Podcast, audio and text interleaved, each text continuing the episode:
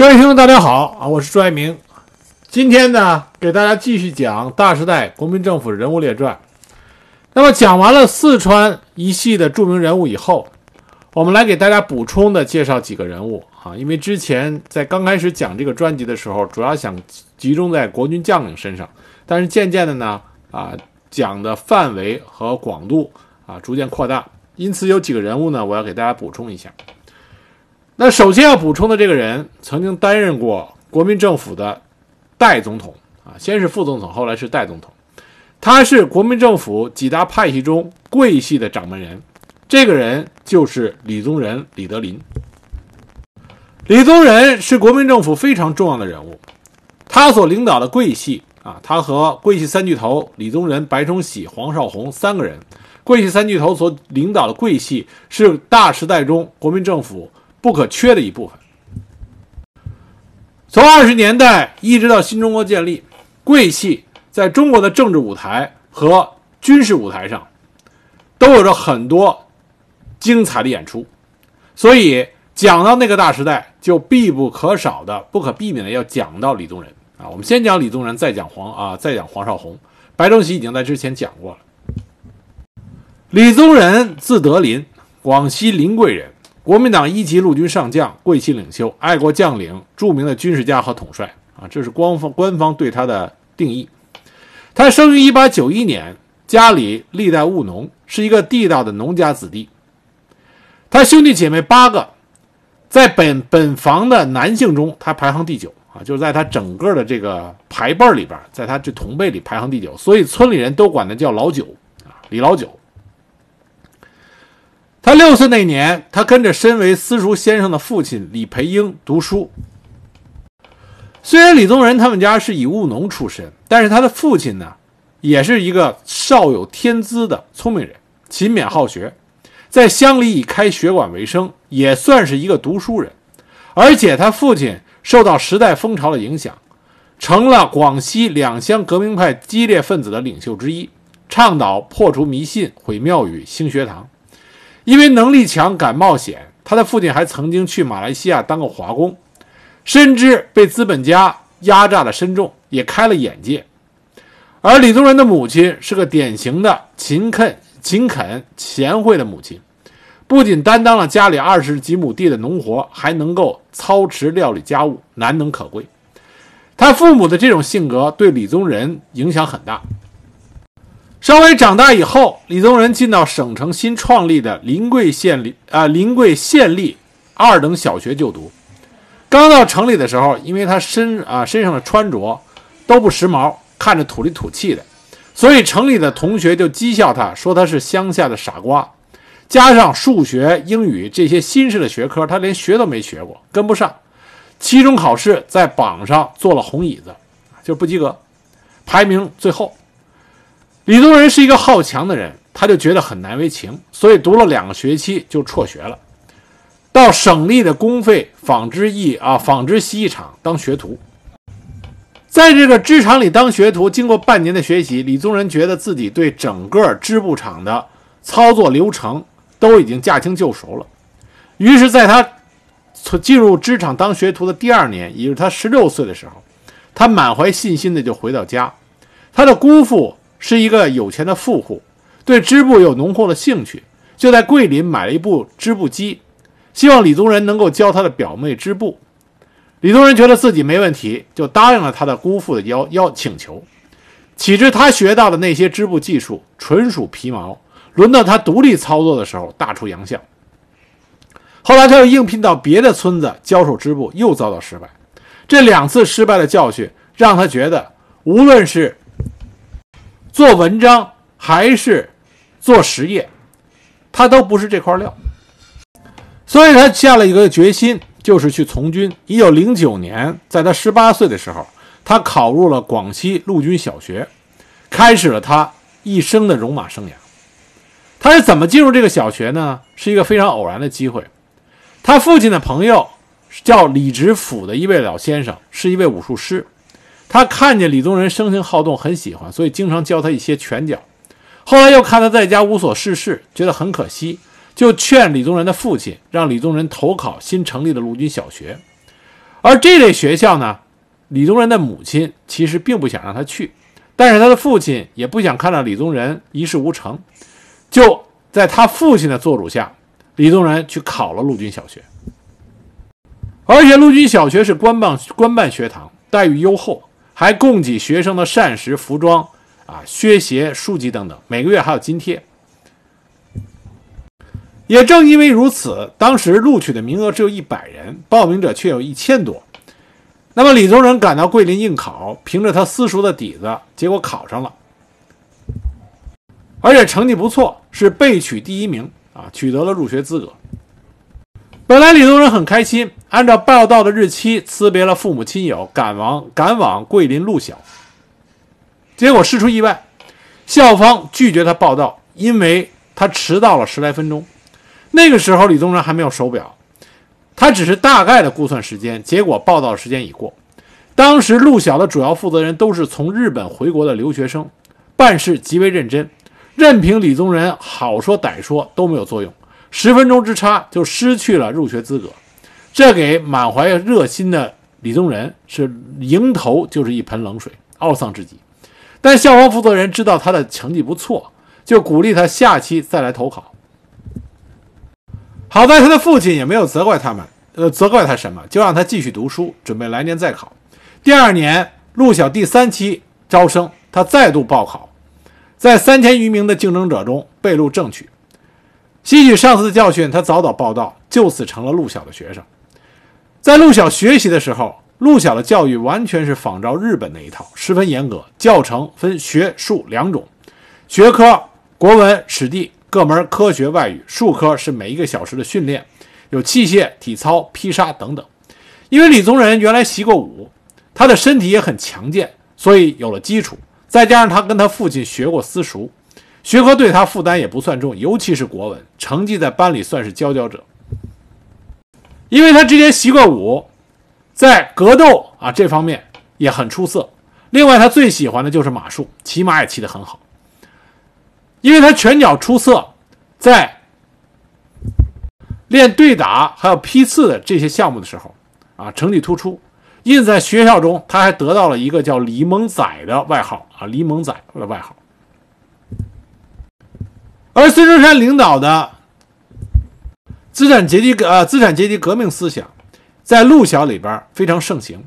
一九一零年秋，李宗仁加入了同盟会组织，这还在。武昌起义之前，因此说李宗仁啊，在年轻的时候，他还是心向进步，冒着杀身之祸参加了同盟会。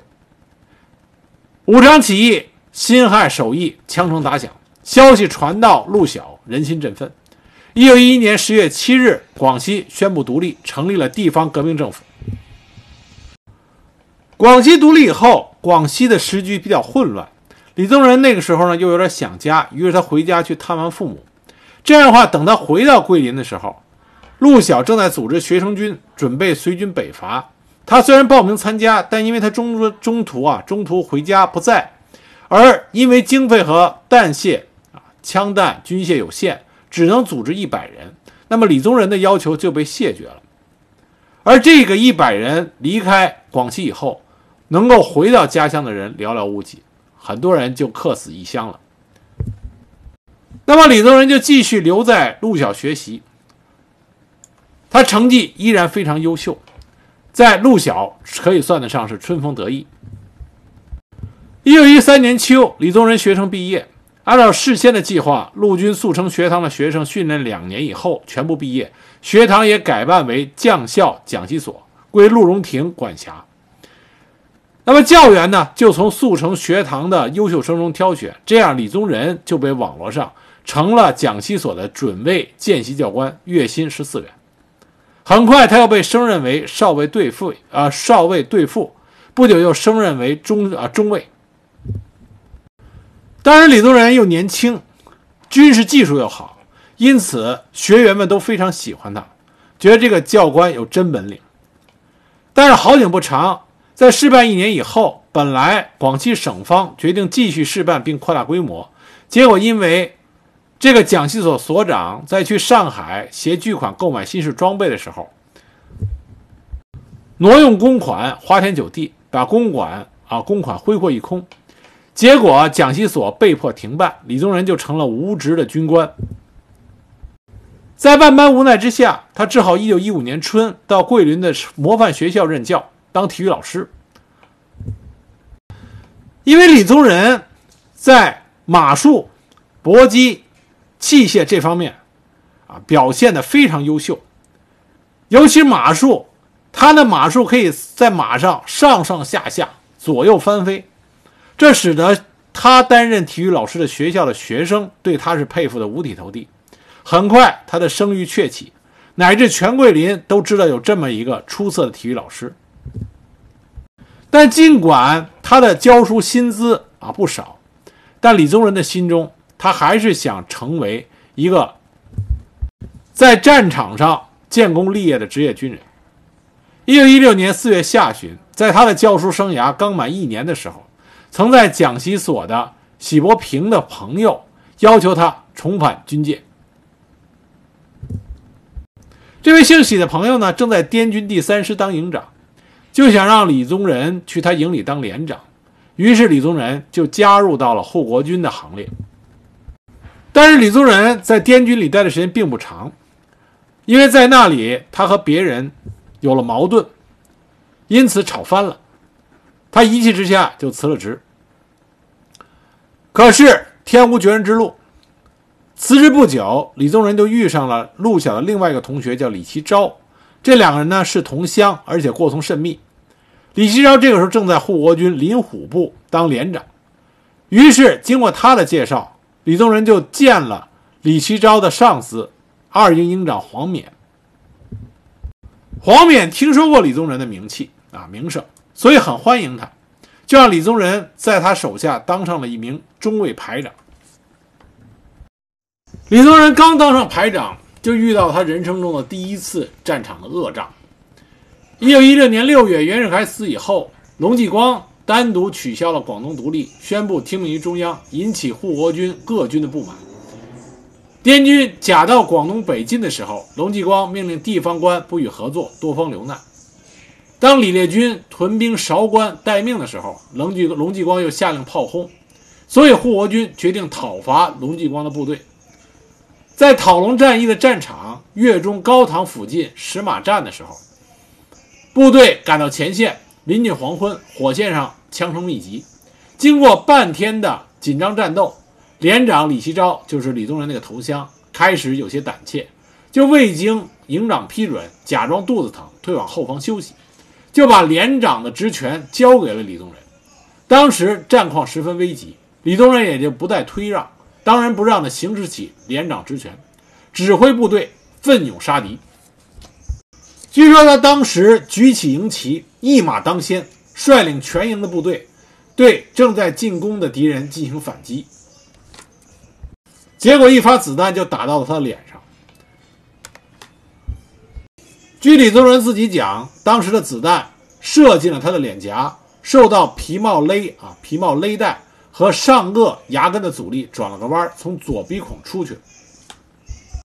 那么在这次战役结束以后，李宗仁因为受伤被救往医院，但是很快他的营长就派来催他归队，因为李奇昭临阵退缩，士兵们瞧不起。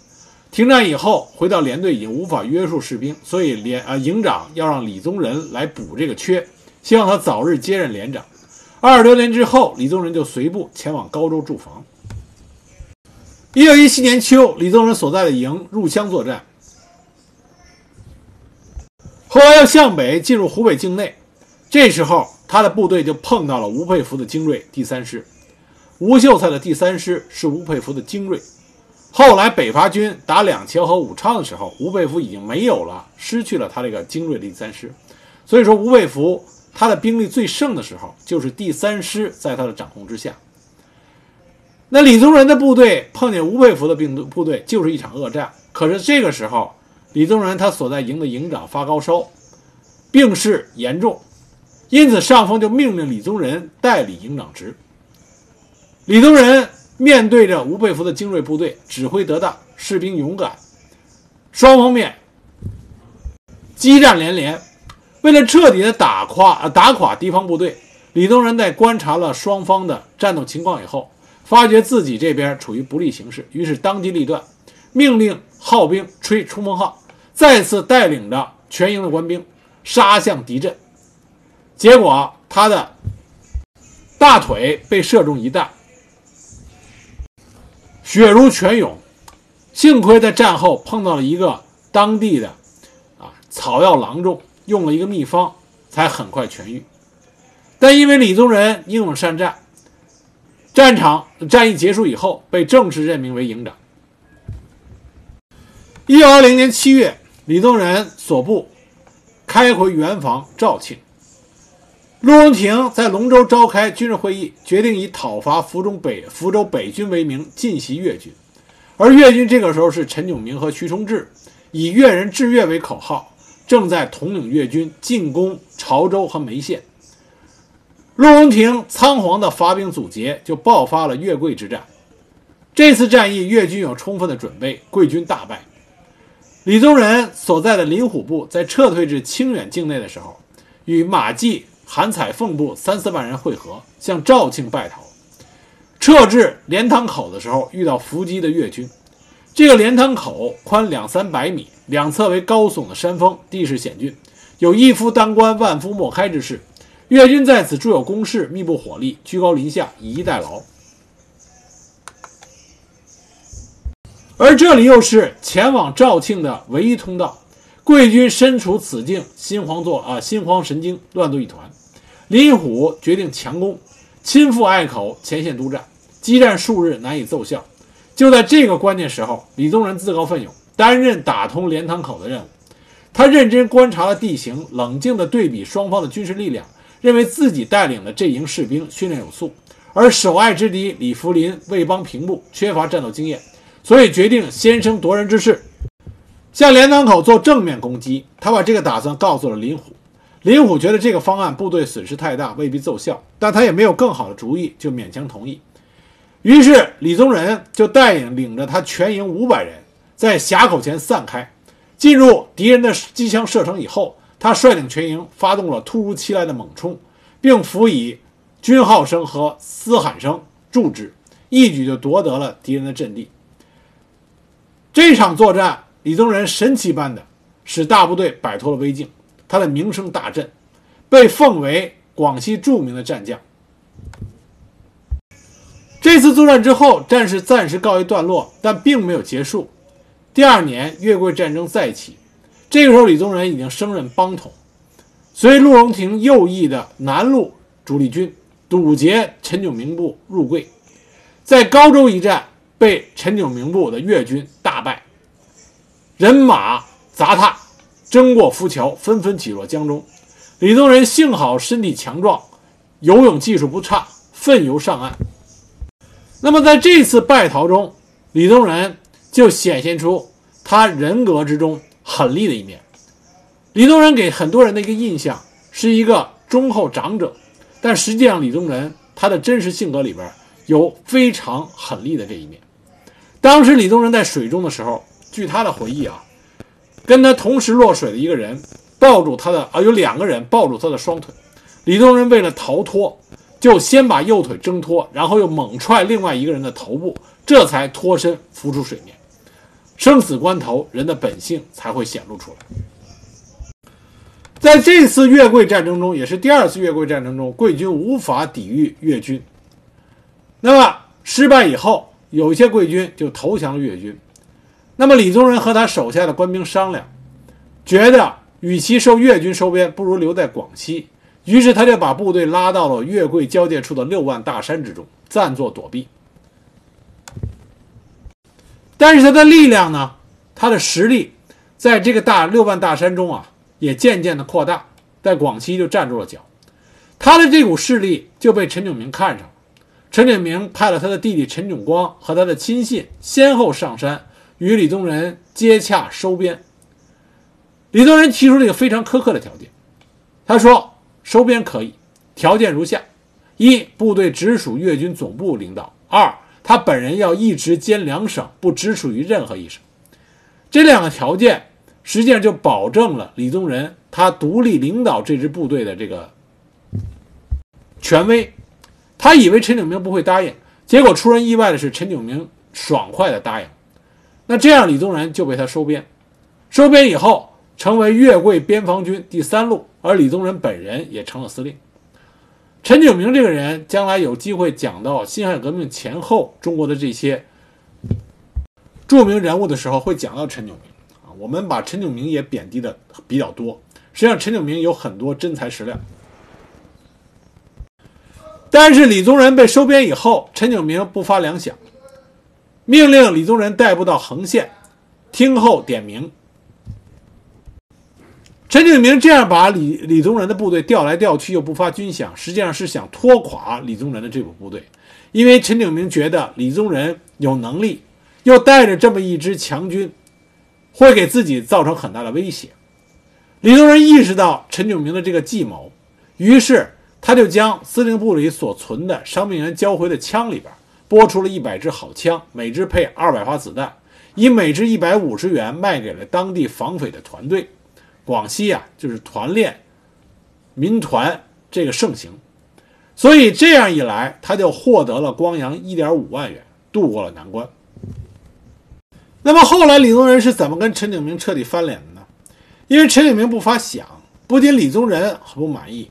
他的手下也不满意，这里边最不满意的一个人就是李宗仁手下的一员干将，他的一营营长于作柏。于作柏是保定军校三期毕业生，先期他在广东部队担任副官，郁郁不得志。后来结识了李宗仁，李宗仁觉得他能力挺强，就力保于作柏当连长。可这个于作柏呢，比较傲气，谁都不放在他眼里。他在成为李宗仁手下所倚重的一营营长以后，用李宗仁的话说，就是为人野心勃勃，性喜聚敛，经常违抗李宗仁的命令。后来，他因为对陈炯明不满，所以在陈炯明派人来到李宗仁的部队传达指令的时候，他设了埋伏，没有李宗仁的同意的情况下设了埋伏，想打劫这一波来李宗仁这边视察的越军。虽然他在设伏越军的时候没有打出旗号，但是很明显他不是普通的土匪武装，因此被伏击的越军将领怀疑是李宗仁的有计划的行动。余作柏又没有通知李宗仁，结果越军的将领要李宗仁去玉林说个明白，李宗仁毫无准备。幸亏李宗仁这个人比较细心谨慎，他觉得催促如此之急，让他去玉林。觉得事出蹊跷，所以就调查了一下，这才知道余作柏他手下的营营长余作柏没有他的命令下瞒着他伏击了越军。李宗仁的谨慎小心救了他一命。那么后来于作柏脑后反骨，趁着李宗仁、白崇禧、黄绍竑不在广西主政，去了广东的时候，在背后捅了桂系三巨头啊，背后捅了一刀。最后间接的导致了后来的博策起义，这是后话。一九二二年，陈炯明发动了反对孙中山的军事叛乱，没有闲工夫顾及广西，就命令粤军撤出贵境。粤军离桂以后，贵人纷纷打出自治旗帜，成立了名目繁多的自治军。很多土匪也趁机的兴风作浪。李宗仁趁势就举起了自己的大旗。在一九二二年五月下旬，他通电就任广西自治军第二路总司令职，然后领兵移驻玉林。李宗仁这个只有三十多岁，他治军非常严谨。李宗仁统兵，早晚按时到郊外出操，队伍整齐。一入夜间，官兵即沉沉酣睡，鸦雀无声，不为外界的声色所迷惑。而且治军的过程中公平公正，在广西玉林驻防的时候，他成为周围七县的最高首长，既要治军又要管民，他能做到公开部队的财政，收支情形不仅全军上下，而且各界人士俱可一览无余，是以军民能合作，全军上下犹能一德一心，为救乡救国而奋斗啊！这是他回忆录里的原话。他还开办了干部训练所和教导大队，培训下级军官和骨干班长。李宗仁曾经说过，他所带领的部队纪律严明，军令如山，而且官长士兵生活在一起，大家如兄如弟，不拘形势。在违反军纪的情况下，李宗仁是非常严厉的。有一次，他在横县，这还是他他还归属于陈炯明的管辖的时候，在横县听调宿营的时候，面对一个士兵与当地老妇的财务纠纷，虽然最终判明士兵并没有偷老妇的衣服，但仍然被李宗仁就地枪决。李宗仁的原话是：“不立威不足以挽颓风。”乃决定牺牲这名士兵以整治军纪。当然，对于处死这位同乡士兵的决定，李宗仁一直惭愧到晚年。他在他的回忆录里写过：“说我的一生最不喜欢用权术，而生平只用这一次，竟用得如此残酷。数十年来，我每为此事耿耿于怀。”但李宗仁的治军是非常厉害的，这也为后来桂系的军队能成为全中国的强军之一奠定了基础。在李宗仁的主持和整顿下，玉林周边七县贪污减少，土匪敛迹，而当地人民更加的欢迎和尊重这位年轻的将领，他在广西的名声更高了。而这个时候，李宗仁也得到了他一生中的最大的强助，就是白崇禧和黄绍竑。越桂战争爆发以后，黄绍竑和白崇禧的处境并不佳，白崇禧腿部摔伤，正在广州治疗。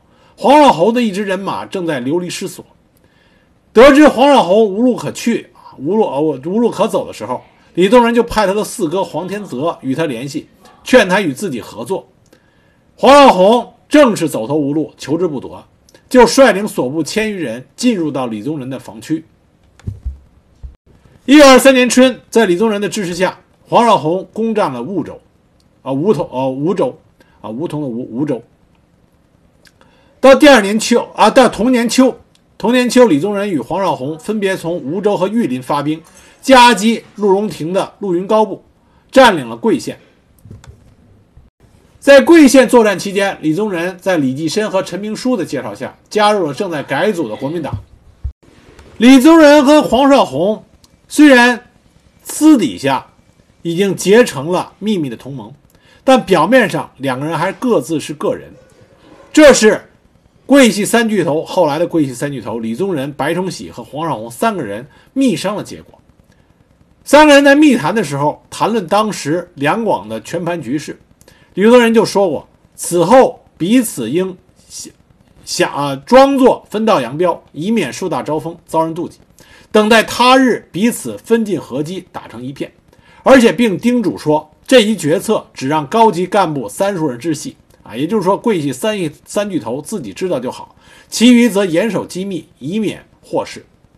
因此，黄绍竑在占领梧州以后，是独树一帜，自设广西讨贼军总司啊总指挥部，与李宗仁是屯兵玉林，互为犄角。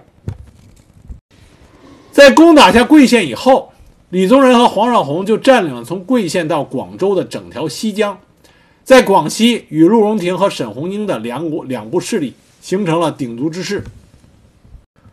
如何能在不损失自己的实力，又能使得陆荣廷和沈鸿英实力受到削弱呢？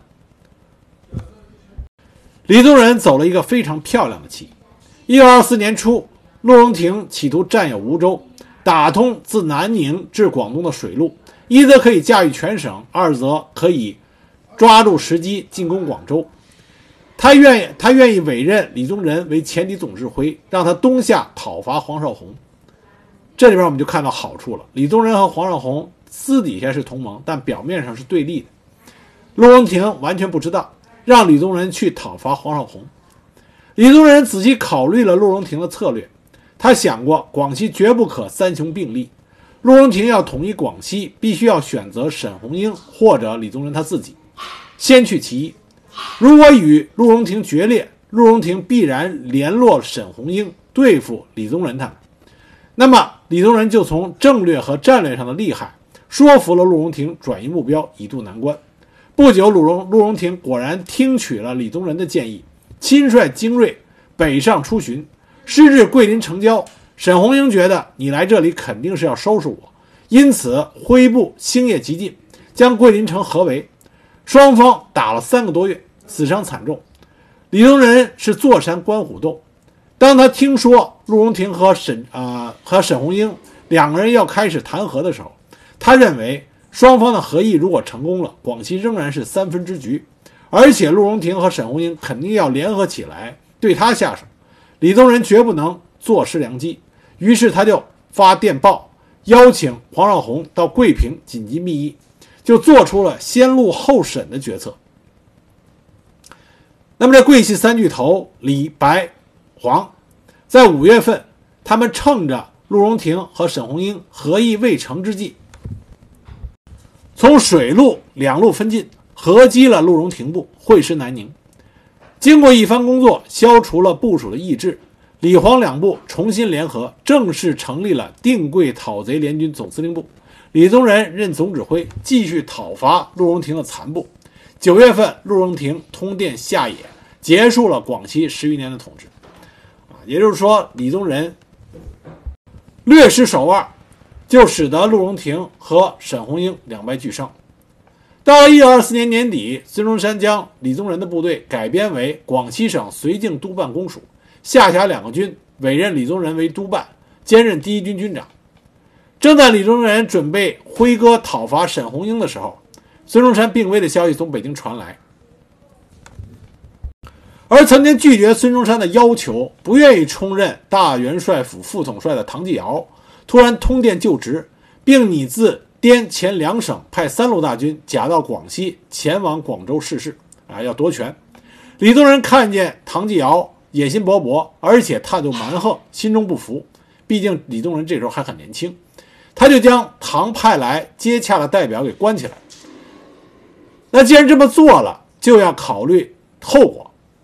为了抵御唐继尧有可能会东犯，李宗仁连夜召开了军事会议，决定利用唐军进行各项准备工作的空隙，先把沈鸿英给讨灭了，以除后患，再回师合力抵抗唐继尧的部队。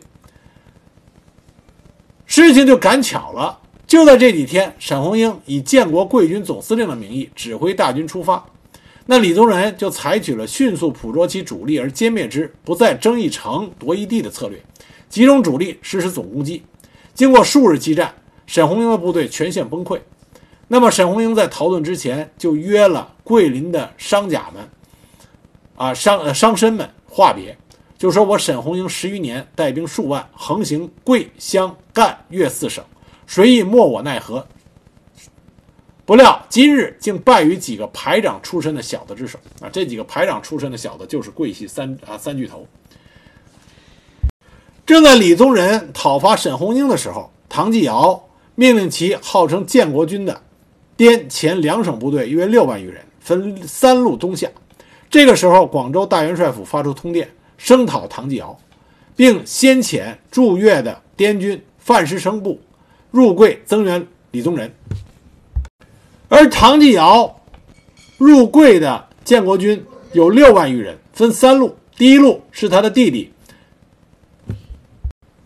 唐继虞任总指挥，自贵州东部边境入三江荣县，以柳州为进攻目标。第二路由龙云任总指挥，就是后来的云南王龙云，自滇东广南入博色东犯，以南宁为进攻目标。第三路由胡若愚胡若愚。任总指挥，由滇南的富州侵入镇边靖西，经仰力同正会攻南宁。而李宗仁有多少人呢？兵力只有万余，枪八千，炮数门，加上增援的范石生部，也不过两万余人。唐部的兵力数倍于李宗仁部，来势汹汹。面对这个严重的形势，李宗仁非常冷静。他认为滇军虽然人数多，但滇桂黔三省的边区多数崇山峻岭。道路崎岖，数万大军拒发并进是不可能的。三路军中，第二路军的龙云部首先入桂，所以李宗仁的部队有计划地退出南宁，让龙云占领南宁。但是他的后援不到，龙云部就成了孤军，这样李宗仁就可以从容地部署作战计划，各个击破来犯的滇军。龙云在占领南宁之后，前锋于三月底又越过昆仑关，占领了高田，进逼宾阳，企图消灭吴廷阳部。龙云部驻扎昆仑关，守攻自如，十分有利。李宗仁这时候意识到，对龙云一战关系重大，只能胜不能败。胜了就给唐继尧一个下马威，使其不敢轻易前进；败了，则滇军蜂拥入桂，桂军就有全军覆没的危险。于是他和白崇禧、黄绍竑反复讨论了战略战术，做了极其细致的安排。五月十六日，李宗仁命令部队向昆仑关进攻。为了保证昆仑关一战的胜利，李宗仁亲临前线指挥作战，将帅临阵，士兵士气大振，作战奋不顾身。但是昆仑关地势险要，易守难攻。李宗仁指挥部队血战了一昼夜，损兵折将，不能奏效。那么他发现负责左翼进攻的范石生部还没有参加战斗，于是他从阵地调两个纵队向左翼延伸，攻打滇军。全军将士拼力冲杀，使得龙云部不能支持，死伤两千余人，终于攻下了号称天险的昆仑关。李宗仁毫不放松，命令部队跟踪追击。龙云的部队又在巴塘凭险顽抗。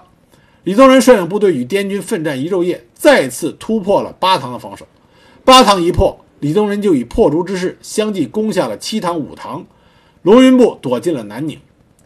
那么南宁城墙坚实，李宗仁部又没有重炮，一时难以攻克。于是他就将南宁围了个水泄不通，打算以断粮断水来逼迫龙云就范。但这个时候，唐继尧的滇军第一路由贵州入广西，已经兵临了。柳州城下，而柳州是南宁的第一道门户。柳州一失，就是唇亡齿寒之势。南宁被困之敌不但可以减轻压力，而李宗仁的部队就面临了前后夹击的危险。那么，李宗仁依然保持头脑冷静，他马上调兵遣将，重新部署。他将围城的责任交给范石生，然后自己率大队人马星夜赶往柳州增援。那么，龙云也不傻，龙云很精明。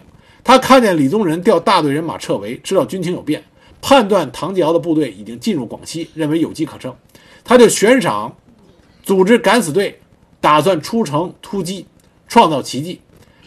重赏之下必有勇夫，一下子就有千余人在报名参加。龙云看见敢死队士气高昂，当晚就实行突围。那么范石生的部队措手不及，被龙云冲得七零八落，仓皇后退了几十里。那么刚出南京城不远的李宗仁闻讯。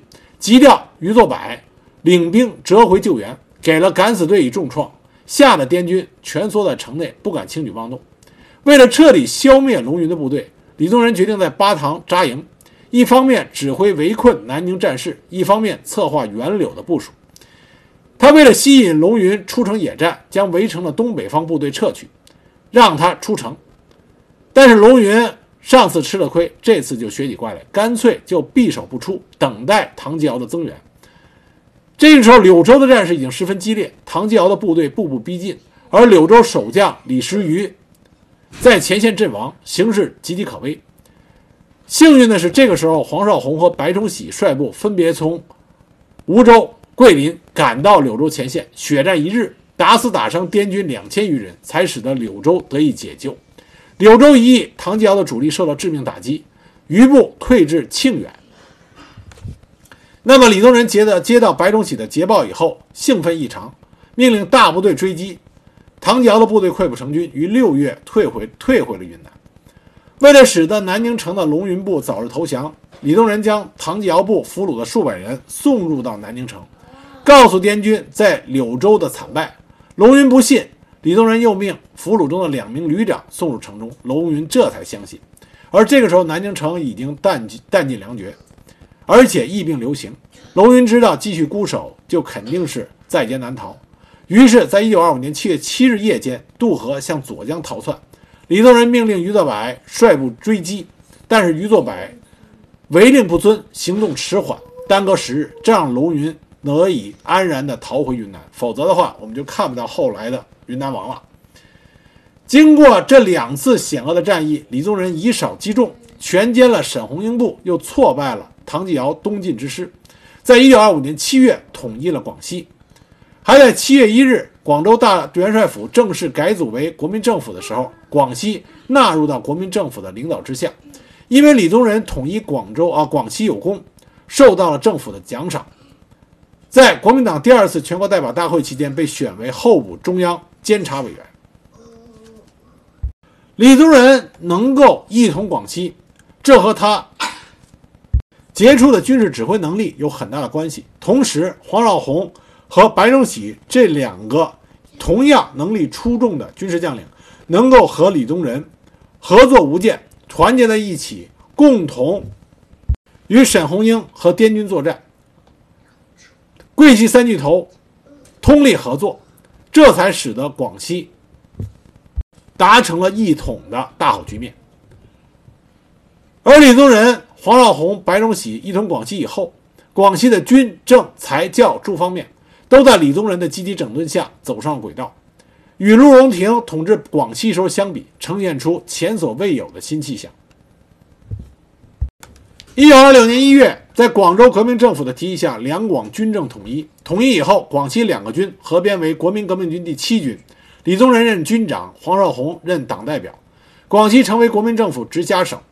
两广统一，桂系三巨头都非常的开心，因为这个时候的桂系三巨头都是非常年轻、有为、有抱负、有思想的青年军人，他们的思想就是三民主义啊，孙中山生前的政治方针。他们的心是向着广州革命政府的，是愿意在广州革命政府的领导下立即进行北伐的。我们在看正史的时候，很多时候说起北伐来，啊，都说是广东国呃广东国民革命政府的功劳。尽管我们后来说起蒋介石的种种不是，但是说起北伐啊，说起北伐都说是蒋介石率领黄埔学生军，那么后方汪精卫也是大力支持。但实际上北伐广西出力不小，广西出的力气很大。而且在整个北伐过程中，李宗仁、白崇禧、黄绍竑都做出了杰出的贡献，包括桂军在北伐过程中在战场上的表现也是极为英勇，立功不小，甚至可以说立功至伟。就在李宗仁向广东革命政府提出立即北伐主张的时候，湖南的赵恒惕与唐生智的矛盾日益尖锐，唐生智想独占湖南。而赵恒惕也想把唐赶出湖南。唐生智先是向吴佩孚求助，但是吴佩孚呢，表面上表示各不偏袒。于是唐生智又发电报给李宗仁，请他出兵帮助讨伐赵恒惕，说是派一旅之众在黄沙河摇为应援。李宗仁对于唐生智的处境看得很清楚，知道吴佩孚采取的是鹬蚌相争、渔翁得利的方法。于是他就答应了唐生智的要求，认为到时唐生智向广东求援，再拉唐入国民政府，以唐为先锋，借机北伐。这就是后来北伐发生的事情。那么刚开始抓住这个机会的实际上是李宗仁，所以李宗仁看清楚了情况，他就立即复电给唐生智，同意一切照办。同时，李宗仁命令一旅之众开往黄沙河，其余大部向桂林集中，准备入湘作战。而在做好这一切以后，李宗仁才把行动计划发电报告知了广州政府。这个时候，广州政府政情复杂，无暇认真考虑立即北伐的问题，以实力不够、难以取胜为由，否定了李宗仁的做法，主张推迟北伐。那么，李宗仁对于广州政府的这个意见非常不满意，就决定来个置之不理，我行我素。三月初，唐生智向长沙进发，赵匡惕自知形势复杂，不是对手。未战就通电辞去了省长职，这样唐生智就占领了长沙，紧接着占领了越州。吴佩孚觉得时机成熟，就调兵南下，向唐生智出击。吴佩孚、吴秀才的部队训练有素，唐生智不是对手，一经交战立即溃败，于是就急电向李宗仁求援。李宗仁早有准备，接电后立即发兵进击，在衡阳与吴佩孚的部队交手。那么一交上手以后，这个时候，吴佩孚的部队已经没有原来的那么精锐了，而李宗仁练兵有方，几个回合以后就将吴佩孚的部队赶出了衡阳。唐生智一看衡阳被李宗仁掌握，就率领部队返回，与李宗仁合力追击吴佩孚。但吴佩孚毕竟是兵力雄厚，不易攻垮，两方就在衡山、衡阳间相持。那么李宗仁呢，对北伐充满信心，于是他在五月初亲赴广州游说。这个时候的广州正是政治气氛非常奥妙的期间。三二零事件，蒋介石公开反对共产党，紧接着在五月份又拟定了整理党务案。所以李宗仁到达广州以后，他的兵已经出到了湖南，骑虎难下，他得把希望寄托于手握兵权的蒋介石身上。五月十一日，李宗仁拜访了蒋介石，他向蒋介石陈述了立即北伐的三条理由。啊，直系已经经过第二次直奉战争一蹶不振，内部貌合神离，已成解体之势。由此可见，吴佩孚如果没有冯玉祥的倒戈，对于南方部队来说，吴佩孚还是一个劲敌。那么李宗仁就说，吴佩孚这时候正在恢复他的实力，如果坐等吴佩孚势力重振，重新做大，那北伐的时机将失。第二个，两广统一，民心士气极盛。如果等待时间日久，那么广东富庶之区待久了，容易偷化啊偷安腐化，不利北伐大业。第三点，如今七军也就是桂系已成骑虎之势，唐生智目的在于做主湖南，暗中派人与吴佩孚联络，一旦成功，日后将困难重重。趁现在的局势，以元唐为由，大兵北上，师出有名。李宗仁当时提出的这三条都是正中要害，但是蒋介石这个时候正忙于应付国共双方之间的矛盾和摩擦冲突，所以他对北伐并不热心。那李宗仁李宗仁当时大为失望，尽管他与蒋介石进行了辩论，但是毫无结果。他又在广州拜访了谭延闿、程潜等中央要人，但这些人都是既不说反对。但是因为当时广州的局势，对北伐也兴趣不大。到后来，李宗仁找到谁呢？找到了第四军的军长啊，四军军长谁？李济深。李济深对于北伐极为热情，并且告诉李宗仁，这几天之内就会有中央政治会议，到时候把这个建议提出来。李宗仁就又有了希望。果然，他接到了开会通知，在会上，李宗仁提出广州政府应该立即北伐，并且反复陈述了理由。他的这种坚持引起了与会者的兴趣，而李济深又接着进行了慷慨激昂的发言。李济深说：“今日北伐是千载一时之机会，第七军在前方节节推进，形势大好，中央断不能坐失良机，更不能坐视第七军孤军作战。”也就是这一次，李宗仁和李济深成为了一生的盟友。在这两位姓李的本家的。配合下，中央政府同意立即北伐，并且根据李宗仁的坚决推荐，唐生智成为国民革命军第八军军长。所以，我们这里看到啊，北伐的开始，李宗仁、李济深功不可没。一九二六年六月初，国民党二中全会任命蒋介石为国民革命军总司令，并授权组织北伐军总司令部，同时建立了前敌总指挥部。我们都知道。北伐的前敌总指挥是唐生智，为什么唐生智会当呢？这是因为李宗仁推荐他。李宗仁认为湖南战场第八军非常重要，为了争取唐生智为广州政府效犬马之劳，就推选唐生智。但当时广州国民政府的很多人都不以为然。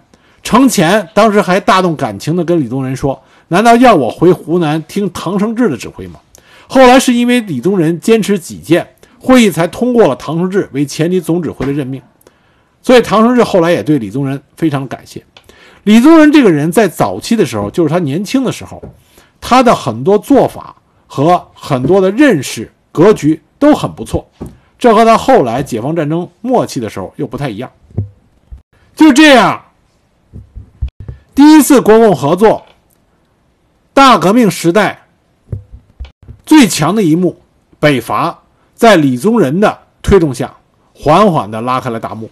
啊，下一集我给大家讲一下李宗仁在北伐过程中所做出的贡献，以及在北伐之后他如何配合蒋介石进行清共的。